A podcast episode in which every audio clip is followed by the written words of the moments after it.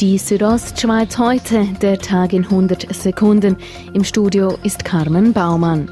Die Schweiz bleibt von der italienischen Mafia nicht verschont. Auch wenn man sie nicht sehe, sei die kalabrische Ndrangheta sehr präsent in der Schweiz, sagte die freie Journalistin Madeleine Rossi im Gespräch mit der Westschweizer Zeitung Le Temps. Zellen gibt es vor allem im Tessin. Doch weil die Ndrangheta dort mittlerweile zu bekannt sei, hätten sich gewisse Mitglieder auch in Graubünden niedergelassen, so Rossi gegenüber der Zeitung. Vor einer Woche hatte sich die Patrouille Suisse verflogen. Die Kunstflugstaffel flog statt über ein Dorf im Kanton Basel-Landschaft über eine Gemeinde im Nachbarkanton Solothurn. Diese lag sechs Kilometer vom Ziel entfernt.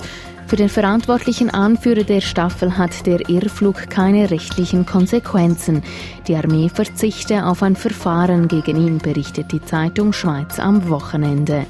An den Schweizer ÖV-Haltestellen soll es mehr PET-Sammelstellen geben.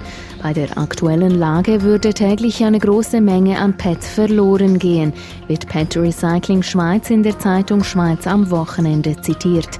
Mit zusätzlichen 4000 Sammelstellen will der Verein die Recyclingquote von heute 83 auf rund 90 Prozent erhöhen. Zum Sport Tennis.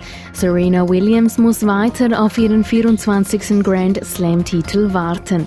Die Amerikanerin unterlag in einem einseitigen Wimbledon-Final der Rumänin Simona Halep in weniger als einer Stunde in zwei Sätzen mit 2 zu 6 und 2 zu 6. Für Halep ist es der zweite Grand Slam-Titel der Karriere, der erste in Wimbledon.